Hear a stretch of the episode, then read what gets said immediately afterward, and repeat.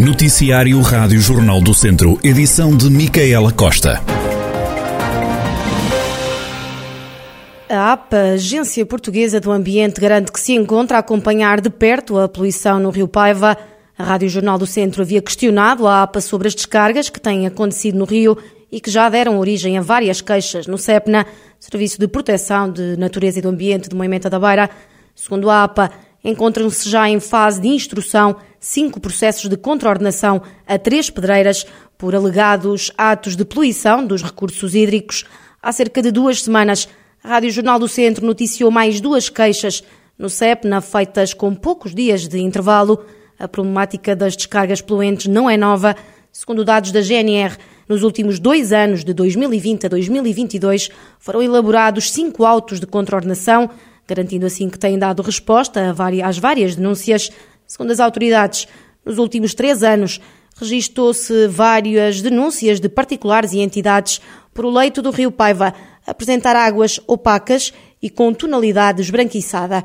Em todas as situações, garantiu, a Guarda mostrou-se particularmente atenta, enviando com frequência as patrulhas do Núcleo de Proteção Ambiental. A Força Policial explicou ainda que os cinco autos de contraordenação elaborados nos últimos dois anos, foram remetidos para a administração da região hidrográfica do Norte, da Agência Portuguesa do Ambiente, e a situação foi também comunicada à Direção-Geral de Energia e Geologia.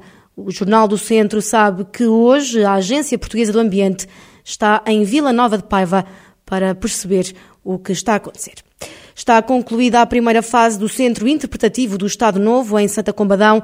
O desenvolvimento do projeto está agora dependente da opinião das pessoas, como explica o presidente da Câmara, Lionel Gouveia. Nós concretizamos, portanto, este projeto em duas fases, chamada fase 1 e a fase 2. A fase 1 foi candidatada a uma, uma iniciativa chamada Renovação de Aldeias, a, a e essa fase, digamos, está concluída. A segunda fase é completar do projeto integrado na rede de centros interpretativos da, da região. Projeto esse que foi preparado para ser candidatado ao programa Valorizar e que depois, por circunstâncias várias, não, não teve seguimento. E, portanto, aquilo que nós neste momento temos em fase, digamos, terminal é exatamente é a concretização da primeira fase, que vai permitir, digamos, colocar aquele local disponível para ser visitado e que nós designamos como projeto a cinco anos. Isto é, nós temos uma ideia de projeto que queremos colocar, digamos, também à validação e à opinião dos visitantes. E, portanto, é naturalmente isso que está em cima da mesa, que é a visita a todos os espaços, dizendo exatamente o que é que vamos fazer em cada um dos espaços, tendo neste momento também já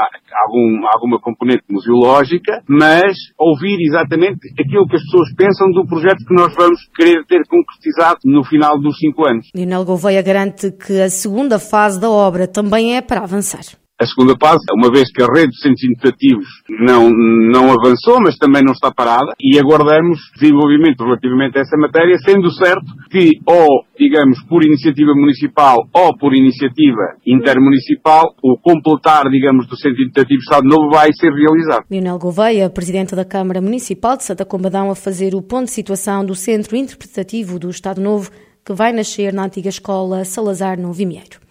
Os produtores de ovelhas que dão origem ao queijo Serra da Estrela estão a viver de forma miserável. Quem o diz é o presidente da ANCOSE, da Associação Nacional de Criadores de Ovinos da Serra da Estrela, Manuel Marques.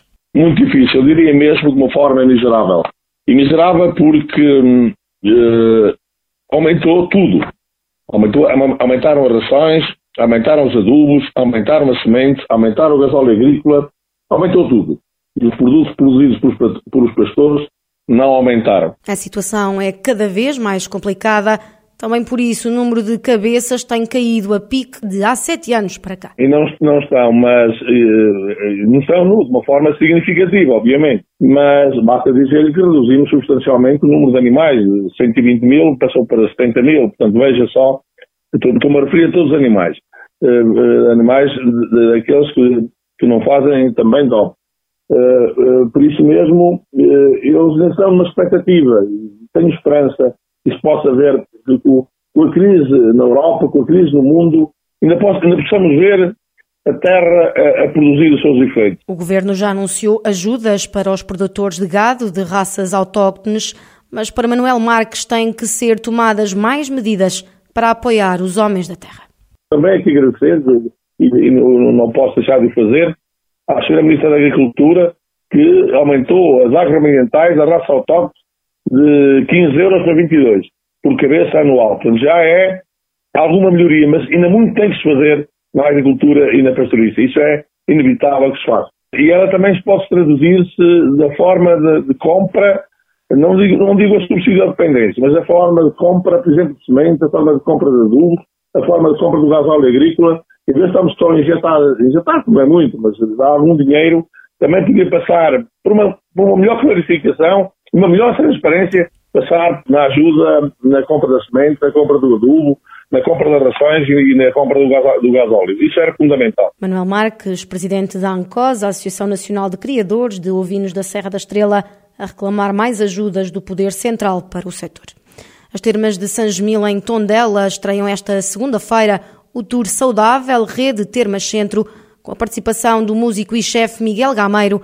A iniciativa vai passar pelas 20 estâncias termais da região centro, o coordenador das termas, Barreto Ramos, explica o que se pretende com esta iniciativa a mostrar e apresentar as termas como aquilo que elas são, isto é, lugares de bem-estar, lugares saudáveis. E o ser saudável hoje é mais do que a, a, parte terapêutica, que normalmente as pessoas assumem ligada às termas. Quando se fala em termas, normalmente as pessoas associam a parte terapêutica. Antigamente associavam ao turismo há muitos anos, agora associam mais à parte terapêutica e nós não nos podemos esquecer da alimentação, que tem um papel fundamental num estilo de vida saudável, que é o que nós queremos transmitir às pessoas. Daí nós termos desafiado o Miguel Gameiro para fazer este tour pelas termas centro, onde ele vai precisamente colher um ingrediente endógeno, um ingrediente habitualmente usado, típico dessa região, e vai usar na confecção de um prato específico. Esses pratos depois vão ficar, essas receitas vão ficar editadas, vão ficar disponíveis na internet e editadas num livro que todas as pessoas podem fazer download, não só os nossos clientes das termas, mas todas as pessoas vão poder fazer download dele. Adriano Barreto Ramos revela ainda alguns dos produtos endógenos de cada região que vão fazer parte do Tour Saudável. São muitos os produtos e os produtos são-nos recomendados a nós por cada uma das estâncias termais. Mas posso adiantar que vai desde o mel ao queijo. Nós estamos no, no centro, temos variedíssimos tipos de queijo, desde a barra baixa à barra alta, desde o queijo Serra da Estrela ao queijo amarelo. E temos imensos tipos de queijo. Ele vai usar, vai também usar cabrito, por exemplo. Irá conceder para nós um prato de cada uma dos sítios onde ele vai fazer esse show, esse, esse, esse workshop, esse, esse workshop de, de, de gastronomia saudável. E então vamos ficar com esses pratos, usando esses eh, produtos, vamos ficar com eles disponíveis, não só para as termas em questão, mas para todas as termas e para todas as pessoas que quiserem fazer download depois da nossa, do nosso site.